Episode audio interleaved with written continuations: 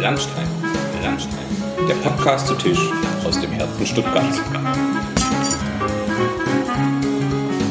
Folge 2.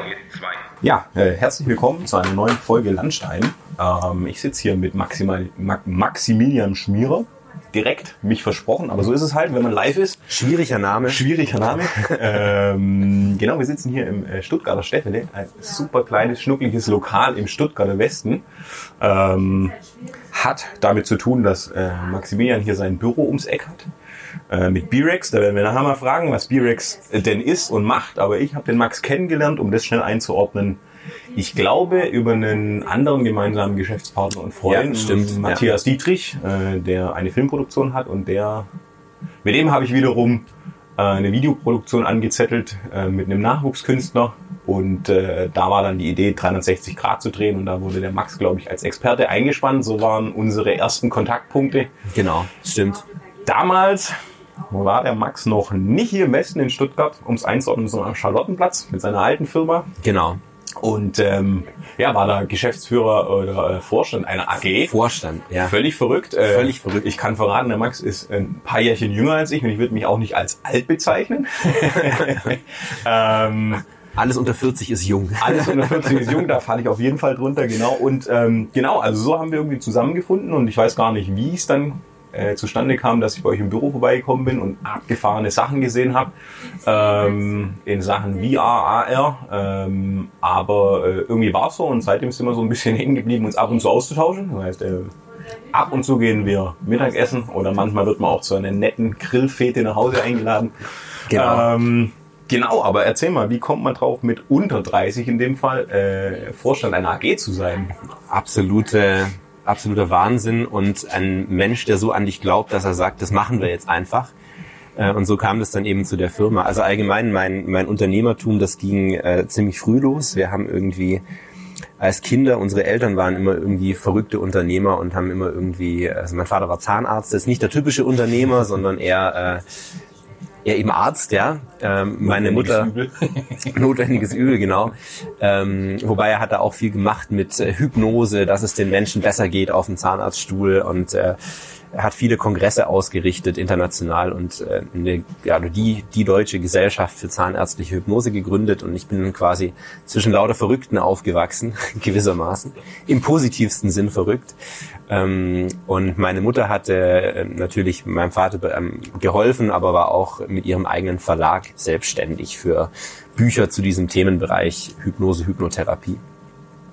Und äh, wir waren als Kinder halt überall mit dabei, bei allen großen Events und äh, Feten und äh, Workshops und äh, dementsprechend war das irgendwie nie so die Frage, ob ich in eine Anstellung gehe. Das war so schon mit, mit irgendwie 15, 16, okay, jetzt gründe ich eine Firma für, für Werbefilme und dann habe ich irgendwie für die Eltern aus der Klasse irgendwelche Filme gedreht. Äh, für die Metzgerei ums Eck und äh, ja und so kam das eine zum anderen und irgendwann habe ich gemerkt, dass das mit dem ähm, Programmieren eigentlich eine ganz tolle Sache ist. Meine erste Firma hieß Maxisoft Online, weil ich damals Microsoft belächelt habe. Die hatten damals nicht so den guten Lauf, denen ging es nicht so gut. Und dachte ich mir, ich mache alles besser wie Microsoft. Mit 15 ist das auch durchaus nachvollziehbar, dass man so ein bisschen größenwahnsinnig ist. Und ja, und dann gab es eben ähm, einige Ausflüge in den Bereich Programmierung und die endeten dann irgendwann eben in der ersten großen Firma und das war dann eben die MXO Media AG damals, die es ähm, immer noch gibt, aber nicht mit mir an Bord. Ja, cool. Ähm, muss ich direkt wieder so sagen, cool. Ich kenne ja so äh, ein paar ein Einschläge der Geschichte. Äh, jetzt die, die elterlichen Ausflüge kannte ich noch Kanntest nicht. noch nicht, auch genau. für mich spannend. Äh, ich lerne ja auch immer dazu. Und ähm, genau das gesagt mit Programmierung, Film. Das heißt, irgendwie, da hat man schon zwei Elemente, weil wir kamen ja über das 360er-Thema äh, so äh, zusammen und dann war ja nachher so das Thema, wo ich bei euch das erste Mal in der Firma stand, hast du mich, glaube damals bei einem Messe-Case auf einen Home-Trainer gesetzt, äh, mir eine VR-Brille angezogen. Ja, genau, stimmt. Und ja, ja. Äh, dann bin ich Fahrrad gefahren. Man muss Stimmt, dazu sagen, mit Fahrradfahren kenne ich mich ganz gut aus. Ähm, und äh, habe dann, ja, bin da äh, eine interaktive Landschaft entlang geradelt. Dann ging es irgendwann hoch und äh, Ich wusste sogar von dir, was passiert, nämlich dass hinten ein Gefälle kommt und ich dachte, ja, alles klar, ich sitze hier auf einem Home Trainer, ich fahre das mal, das macht gar kein, macht gar kein Problem. Ich weiß ja, dass bei Minute XY dann ein Gefälle kam und trotzdem war es so, dass äh, das Gefälle mich dann überrascht hat äh, und tatsächlich ähm, mein Gehirn so beeinflusst war, dass es mich entsprechend ähm, ja, in die Tiefe gerissen hat, ein bisschen wie Achterbahnfahren.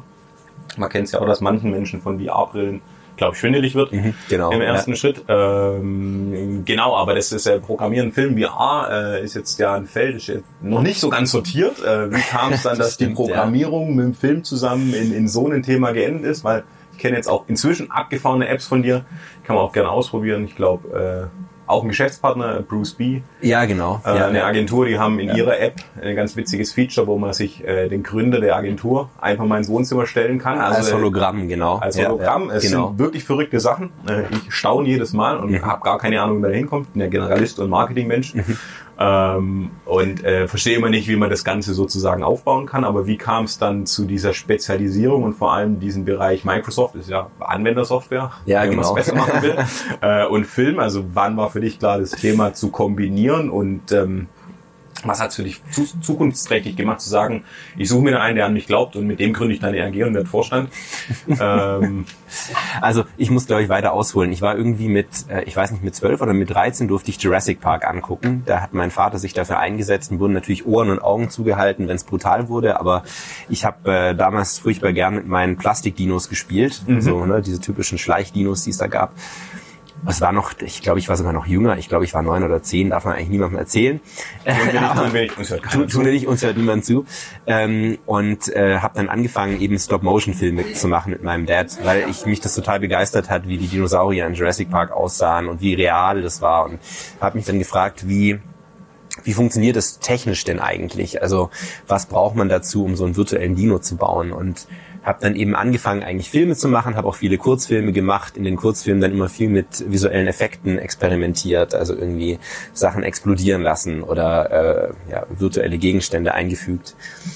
Und dementsprechend habe ich eigentlich in dem Filmbereich schon viel mit so virtuellen Realitäten zu tun gehabt, ohne dass da aber das Label drauf war. Und zum Programmieren kam ich eigentlich, weil halt irgendwie Leute in meinem Umfeld eine Webseite gebraucht haben. Und ich mir dachte, so schwer kann das doch nicht sein und man kann da als Jugendlicher gut Geld mit verdienen, also fängst du parallel mal damit an. Und dann kam es halt irgendwie dazu, dass ich Websites gemacht habe für viele, viele Leute. Das war dann eben mit Maxisoft Online. Und gleichzeitig habe ich auch Filme gemacht. Also es hat sich so ein bisschen gebissen, aber in dem Alter ist man so auf der Findungsphase. Und ähm, An, andere spielen in dem Alter? andere, oder? andere Spiele in dem oder Alter. Gehen auf die ersten Partys? Oder gehen auf die ersten Partys. Ja, ich war da leider immer so der Nerd, der dann daheim saß und äh, irgendwie seinen Freunden sagte, du, ich muss gerade noch zwei Filmprojekte fertig schneiden, kann leider jetzt nicht mit, äh, kann leider nicht mit ins in Perkins Park hier in Stuttgart eine große Disco kommen. Geht nicht, weil ich habe jetzt habe halt zu tun. Also klassischer Nerd. Ähm, habe mich immer gut vor Partys gedrückt, weiß inzwischen Partys sehr zu schätzen. Also die soziale Komponente, die kam dann so langsam mit dazu. Wir haben mich also nicht ganz verloren. genau, nicht ganz verloren. Ja, aber ich kam quasi über dieses Spezialeffekte-Thema eigentlich zum Programmieren, weil ich mich dann halt, als dann die neuen Technologien rauskamen, also Virtual Reality, Augmented Reality, ähm, mich immer mehr interessiert habe dafür, wie kann ich so virtuelle Welten erschaffen.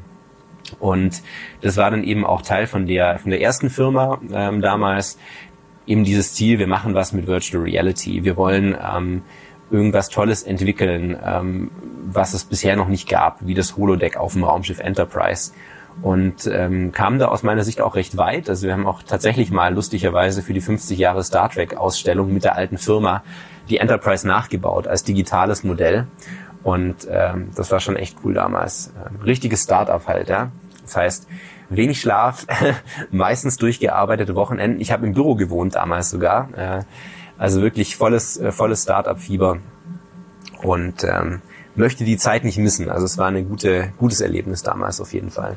Hätte auch passieren können, dass es Richtung äh, Blockbuster-Regisseur, sagst Jurassic Park, Ja, Filme, Filme schneiden, könnte ja auch sein, dass die Schiene Hätte auch äh, in eine komplett andere Schiene gehen können. und ja. man dann äh, Regisseur wird, aber dann äh, Spezialeffekte, wissen wir inzwischen alle, dass äh, viele Filme zu ganz vielen Prozent oder ähm, sind ja bekannte Serien. Jetzt höre nicht gerade parallel, deshalb mein Redefluss gestört, Also, äh, aber ähm, Mindhunter zum Beispiel Ja. gibt's gewisse Auflösungen, wo man sieht, was da an Effekten verbaut wird und so. Solche Sachen macht ihr aktuell auch noch als Nee, machen, machen wir gar nicht mehr. Also wir, wir machen nur noch Softwareentwicklung. Und äh, ist aber ganz interessant, weil in Stuttgart ganz viele äh, Visual Effects äh, Firmen sitzen, die wirklich für Hollywood VFX machen. Also es wissen die wenigsten, dass ein großer Anteil von Game of Thrones Spezialeffekten hier in Stuttgart gemacht wird. Dementsprechend wäre ich in, in, in bester Gesellschaft, hätte ich das gewählt hier in Stuttgart.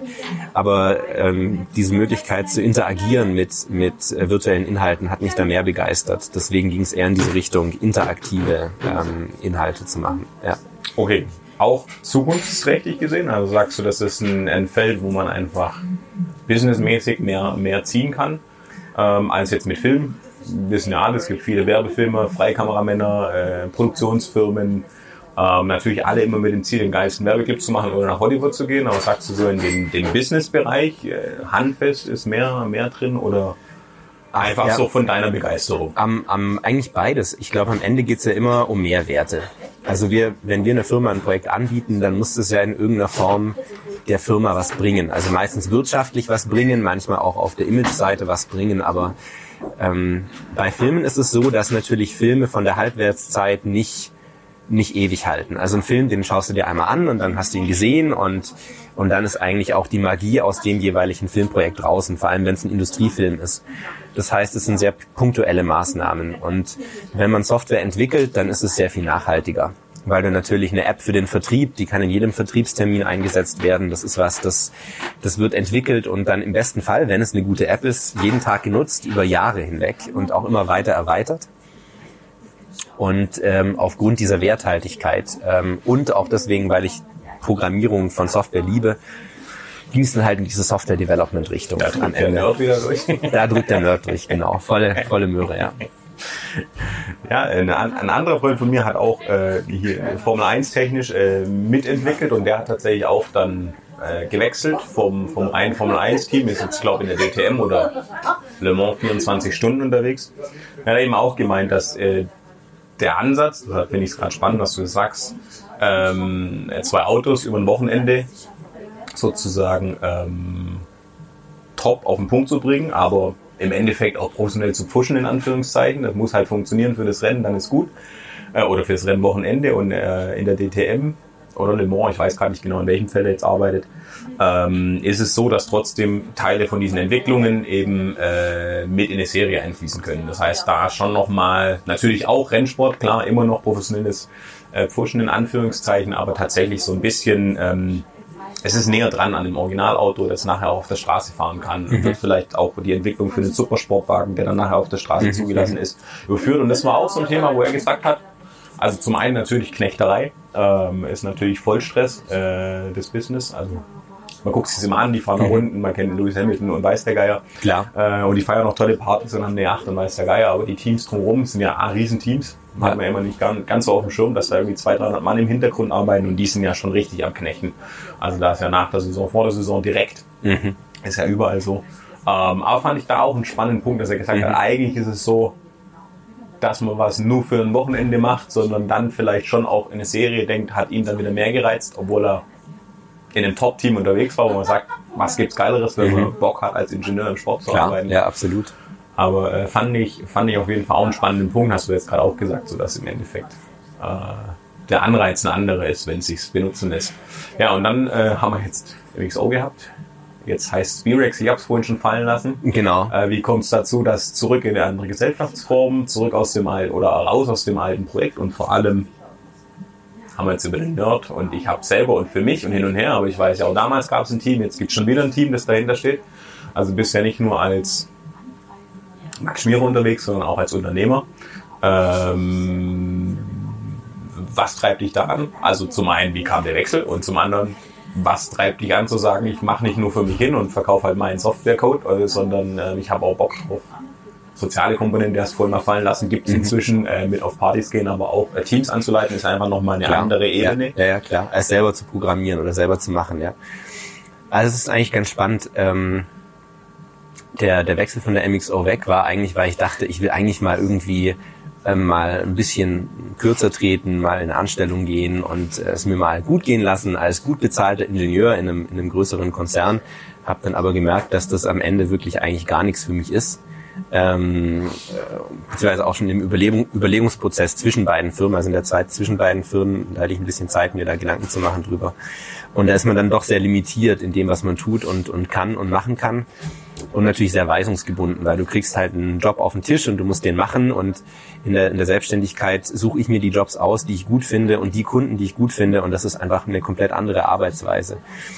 Ähm, und so war dann eben das Thema bei der MXO. Es war also immer sehr viel Arbeit, wirklich Tag- und Nachtarbeit. Ähm, und es hat so ein bisschen, ich glaube jetzt retrospektivisch gesehen, so ein bisschen das größere Ziel gefehlt, ähm, das man hätte da erreichen können. Wir waren tatsächlich mal kurz davor, einen großen Investor zu kriegen ähm, mit, der, mit der MXO. Top Secret welcher, ich kann es dir mal nachher erzählen. Ähm, das hat leider dann damals aber nicht geklappt. Und so kam es dann eben dazu, dass ich dann erstmal firmenlos war und äh, dann einige Zeit später ähm, äh, dann eben B-Rex äh, gegründet habe und äh, mit dem Ziel, also mit einem ganz klaren Ziel, nämlich äh, qualitativ absolut hochwertige und sinnvolle digitale Kommunikationslösungen zu entwickeln mit Zukunftstechnologie. Das heißt, sich zu überlegen, Kunde kommt zu uns, also in der alten Firma war es oft so, Kunde kommt zu uns, sagt, VR ist in, wir brauchen eine VR-Anwendung. Und dadurch ist da halt oft auch was entstanden, was völlig sinnbefreit war. Und jetzt der neue Ansatz ist wirklich eher eigentlich beratend tätig zu sein und zu gucken, in dieser Firma gibt es ein Problem. Und das Problem, das soll digital gelöst werden. Welche der aktuell verfügbaren Zukunftstechnologien ist da jetzt die richtige Technologie? Und dann eben ganz gezielt darauf basierend ein Konzept zu machen und dann zu überlegen, wie kommen wir zu einem Ergebnis, das einen dauerhaften Mehrwert mit sich bringt. Das ist eigentlich jetzt so das, der Kern der Idee der, der neuen Firma, die jetzt gerade am Laufen ist. Und äh, es sind jetzt aktuell zwölf Leute, also auch wieder ein, ein doch recht großes Team tatsächlich. Und das ist auch das, was mir jetzt heutzutage sehr viel Freude macht. Also Teamentwicklung, zu gucken, dass es Projekte gibt, die dem Team Spaß machen, die aber auch wirtschaftlich erfolgreich sind. Ähm, und ähm, ja, eben zu gucken, dass man ein gemeinsames Ziel erreicht bei all den kleinen Projekten, die es da so gibt. Ein Einhakfrage in Anführungszeichen, ähm, weil du sagst, du hast ganz kurz ausprobiert, dann geht gegen alles, was du bisher erlebt hast.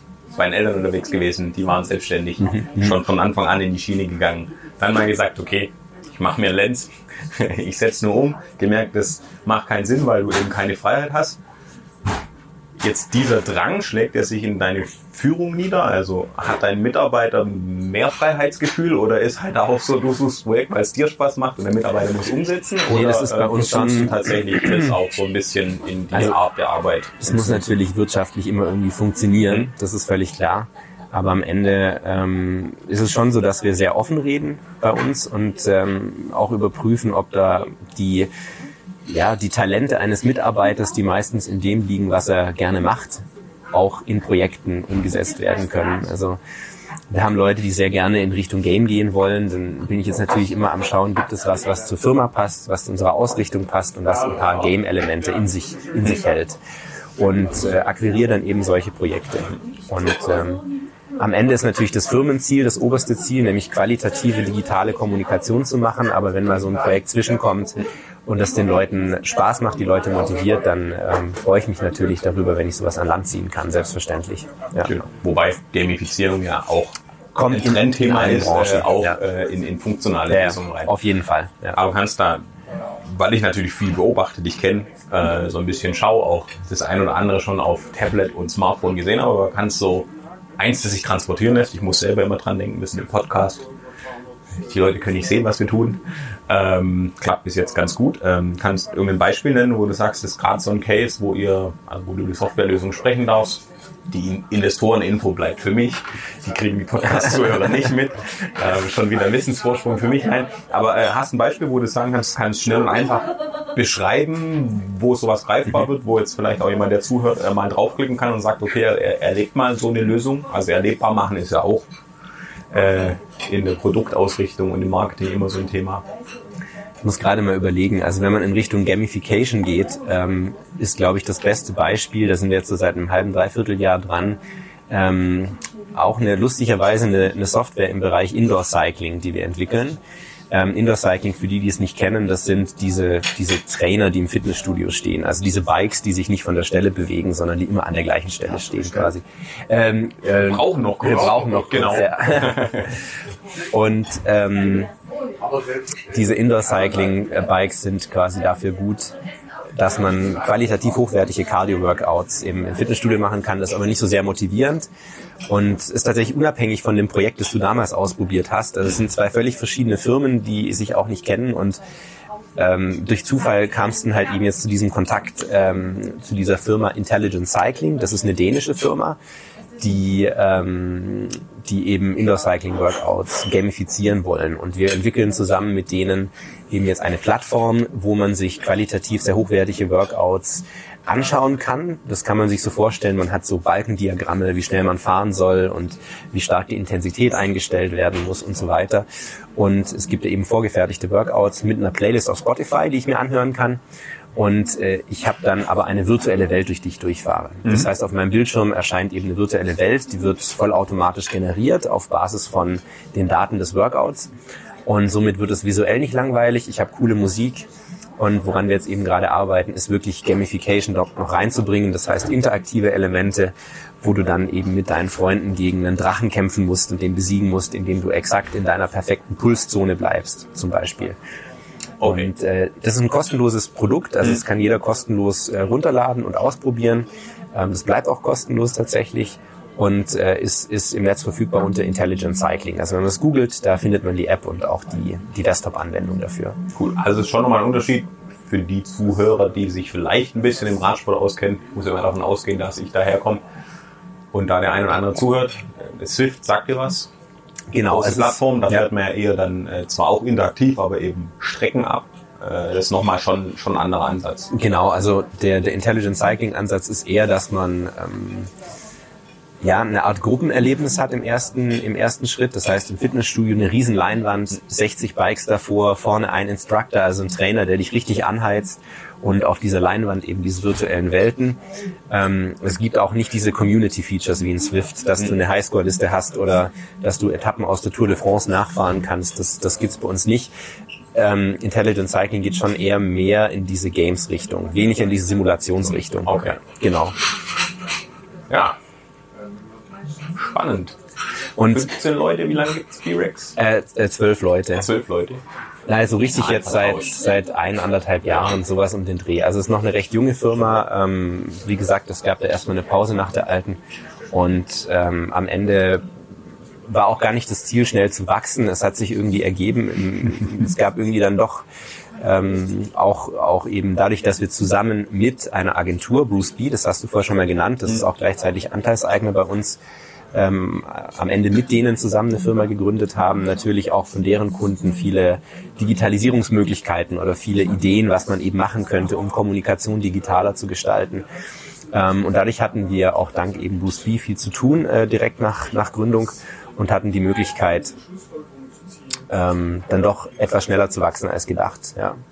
Und das bleibt jetzt aber auch erstmal auf dem Niveau. Die Teamgröße ist gut, da kann man sich gut äh, kommunikativ noch zwischenmenschlich verständigen und äh, hat eigentlich Zeit für jeden und äh, hat nicht das Problem, dass, äh, dass es ein, ein manövrierunfähiges großes Schiff ist. Ähm, Was sagt ihr mal, ab 10 wird's kompliziert? Genau, genau. Äh, kann ich nicht bestätigen, jetzt sind wir 13. Äh, ich denke, die Hauptumstellung als Geschäftsführer ist, dass du halt ähm, ab 10 nicht mehr selber an Projekten arbeiten kannst. Da bist du quasi nur noch damit beschäftigt, das Personal zu koordinieren, zu gucken, wer hat welche Bedürfnisse, welcher Kunde hat welche Bedürfnisse und äh, zu verkaufen. Also das wirklich, dass ich am Rechner sitze und programmiere, das ist jetzt ein paar Jahre her.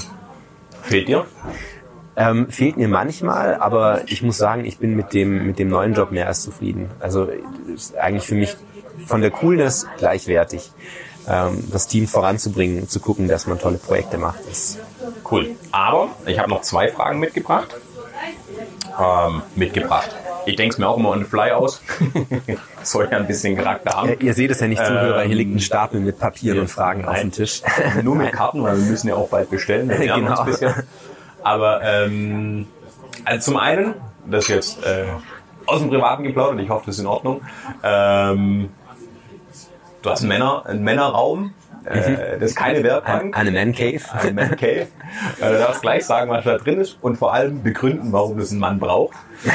Sehr gut. Ähm, Und ähm, die andere Frage vielleicht vorweg.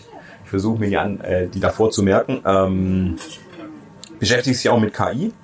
Äh, hatten wir mal in einem anderen Gespräch. Und an für sich ist es ja so, ähm, du sagst, du setzt in diesen digital hochwertige Kommunikation Softwarelösungen ähm, äh, KI, so ein bisschen deine Einschätzung, wo es geht hin, wo geht's hin, warum bist du in der richtigen Branche unterwegs, dass es äh, weiter wachsen kann. Es wird ja immer gesprochen, dass wir äh, hier in Deutschland so ein bisschen die, den Anschluss verlieren, äh, nicht digital genug sind, ähm, da vollkommen sozusagen auf ja, einer Landstraße unterwegs sind und nicht auf der sechsspurigen Autobahn. Mag auch so sein, vielleicht auch infrastrukturell, aber ähm, jetzt bist du in dem Feld. Ähm, zum einen, warum KI? Also was bringt es nochmal für Vorteile?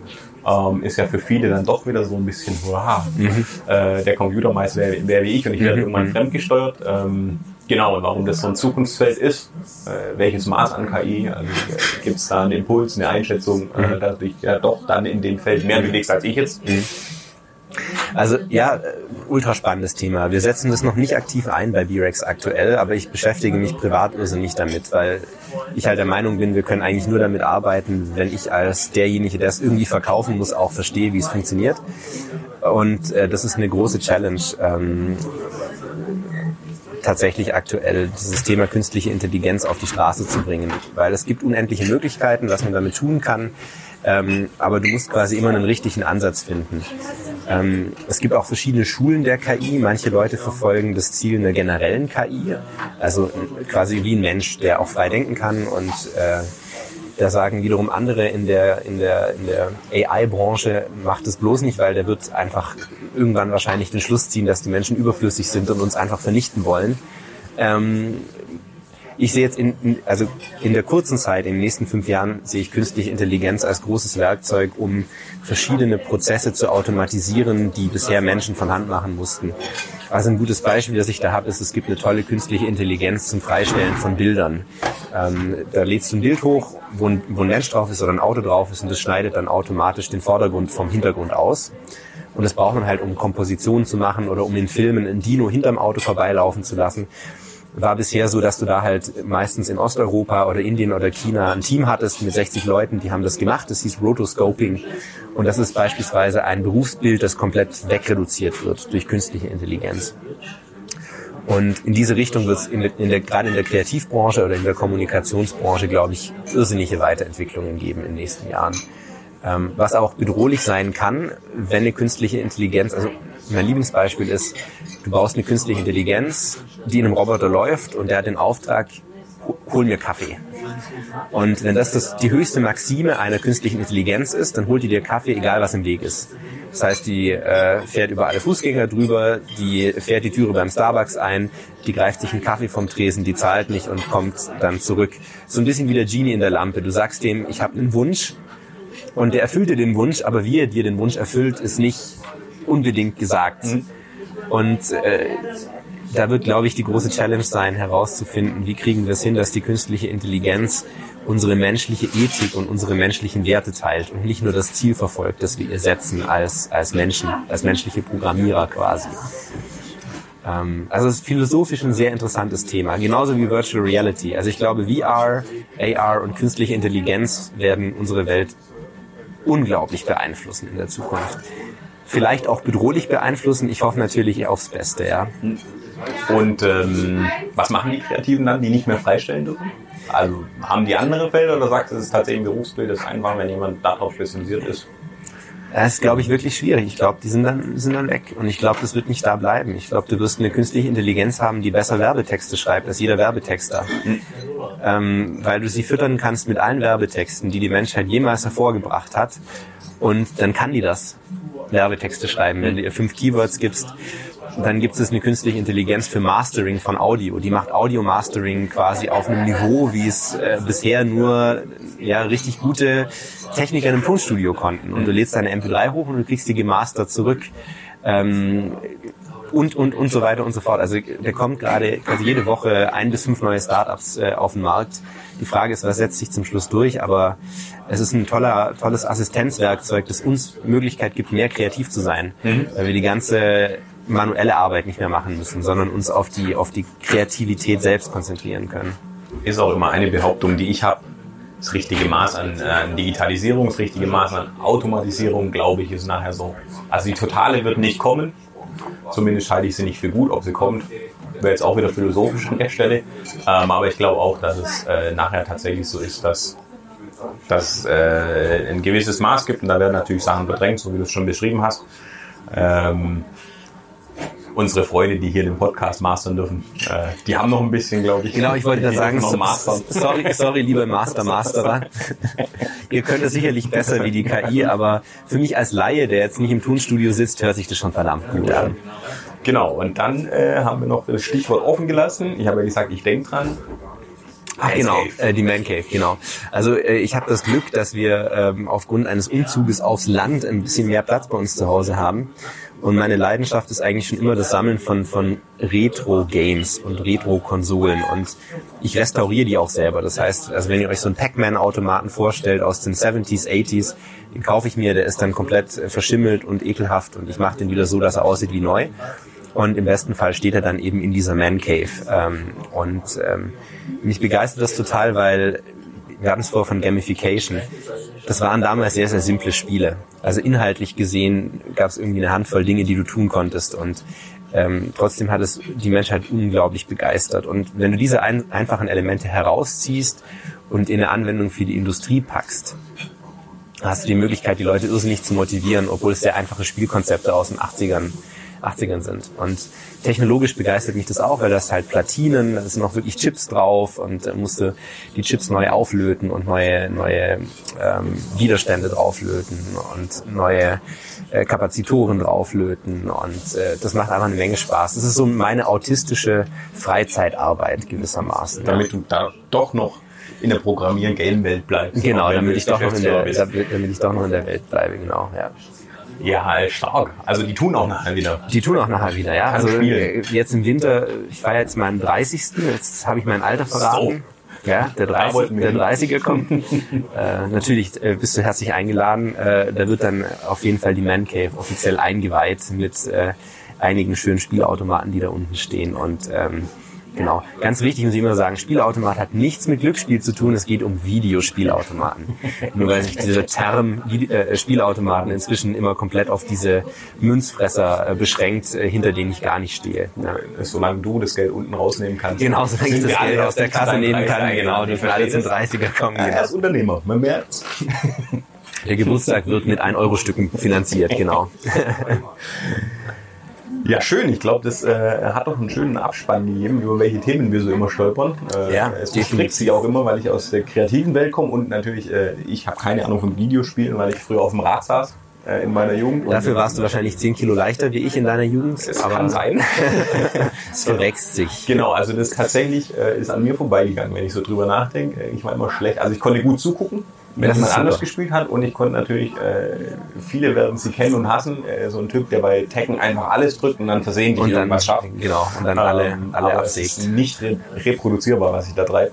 Ähm, das war, ja, also in Computerspielen bin ich wirklich nicht gut, aber ich komme trotzdem. Super, bring sehr, sehr gut. mit. Genau, bring ein Euro Stücke mit. Es gibt auch tolles Essen, dementsprechend lohnt es sich wahrscheinlich dennoch. ja, nee, und ähm, würde ich sagen, bestellen wir Essen an der Stelle. Jetzt bestellen wir Essen. Äh, Irgendwas schönes Schwäbisches. Mal schauen, mal schauen, auf was äh, die Wahl fällt. Ich bin gespannt. Ich auch, äh, denn ich habe jetzt Hunger an der Stelle. Nein, äh, vielen Dank, dass du dich bereit erklärt hast. Ja, sehr gerne, Runde, natürlich, äh, ja. Sozusagen live, dich mit mir zu unterhalten. Wir werden ein bisschen weitersprechen natürlich. Interessiert mich jetzt welcher Investor. Ich darf es dann nicht verraten, aber äh, so ist es halt.